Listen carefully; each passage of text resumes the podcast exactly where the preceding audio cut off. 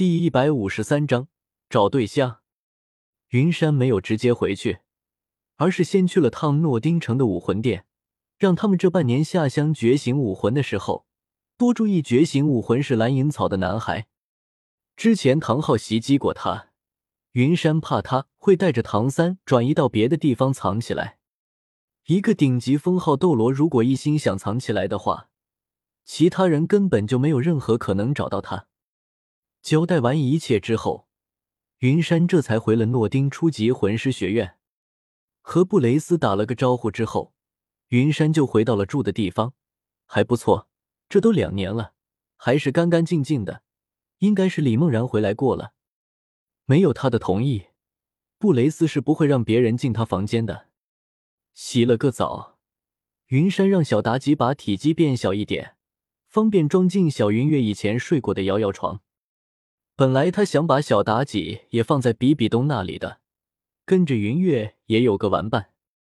谁知道几年不见变得这么聪明了？不管云山怎么说，开出什么条件，小妲己就是不同意。只能说不愧是狐狸，没多大就这么聪明。云山已经糊弄不了他了，也只能让他跟着自己了。谁让自己答应过老狐狸的，要保护好小妲己。不要让他遇到危险，说到就要做到，总不能辜负人家。心里想着事情，云山一点睡意都没有，想打坐，又想了想白云的警告，只能无奈的躺在床上闭目养神。有了白云的警告之后，云山也没有感太放肆，停下了自己从觉醒武魂开始每天晚上都要修炼魂力的习惯，安安静静的睡觉。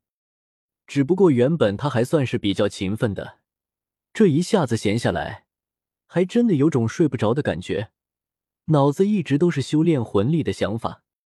就这样，云山翻来覆去，煎熬的撑了一个晚上。第二天一大早，云山盯着一双很明显的黑眼圈，抱着小妲己去食堂吃饭了。现在小云月没在身边，他这个全职奶爸也懒得下厨。小妲己不挑食，不管是肉食还是素食，她都能吃得津津有味。只不过这里不是在传承空间，看到云山抱着这么一只狐狸来到宿舍，其他人也忍不住的往这里看。主要是云山的身份，他们都知道。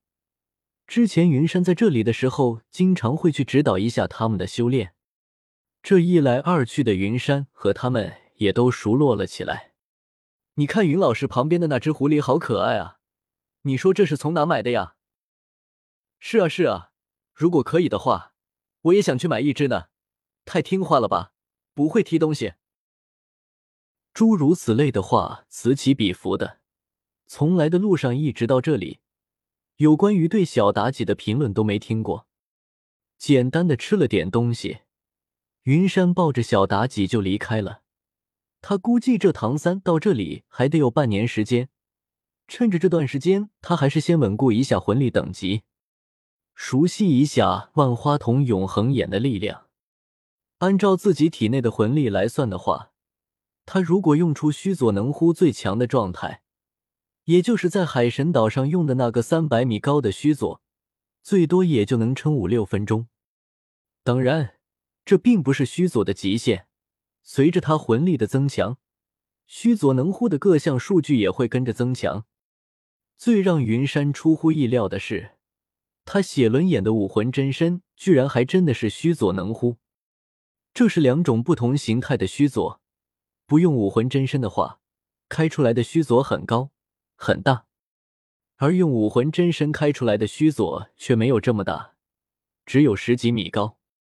但是，相对于三百米高的须佐能乎强大的破坏力，这个须佐能乎防御力却更强，速度更快，颜色变成了深紫色。不仅如此，它还能随着云山的意念，随时出现在他身边的任意一个位置进行防御。至于防御力能有多强，看看小妲己双眼泪汪汪不听吹着的两只前爪就知道了。尽管小妲己不是强攻系魂兽，但是她毕竟是拥有六千年修为的魂兽，攻击力自然差不到哪去。可就算是这样，小妲己全力攻击，不仅没在须佐能乎形成的简易护盾上面留下任何痕迹，还因为自己用力过猛，疼得他小眼泪都快掉下来了。不得不说的是，不管是哪个学校，只要有隐秘的地方，那都少不了人，就像是大学湖旁边的小树林一样。云山他们修炼了没多久，周围就出现了好几个魂力反应，基本上都是两两一对的。找一个看似隐秘的地方卿卿我我，看的云山那叫一个目瞪口呆。我勒个乖乖孩儿，就算斗罗大陆的孩子再早熟，也没必要这么小就谈恋爱了吧？还亲嘴？想想唐三和小五，六岁的孩子就住一块了，云山也只能摇摇头，说一句人心不古。十万年的兔子勾引一个前世今生榜一块不到三十的小处男。这操作也是没谁了。停了一会，云山抱起小妲己，用神威离开了。身为一只前世今生榜一块、单身三十几年的单身狗，看到这种东西都羞愧。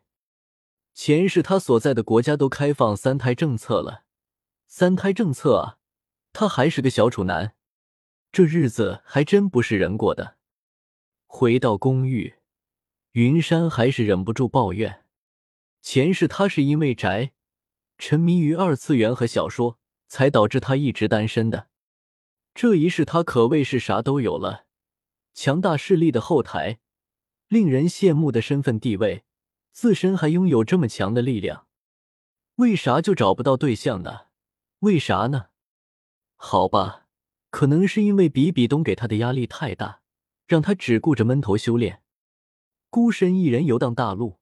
尽管路上遇到了很多气质上佳的小姐姐，可惜当时他的心里想着的只有努力修炼，根本就没有在意这种事。谁知道积压了两辈子的怨气会在这时候爆发？还是偷窥小屁孩约会受刺激了？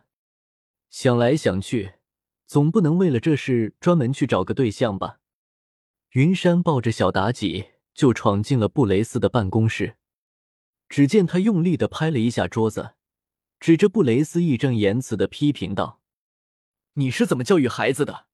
都快毕业的年龄了，十个孩子里面得有八个还没到十级，只知道谈恋爱卿卿我我的，这种风气在诺丁学院必须杜绝。”看着怒气冲冲的云山，布雷斯表示：“云山刚才说的话，他完全没有任何意见。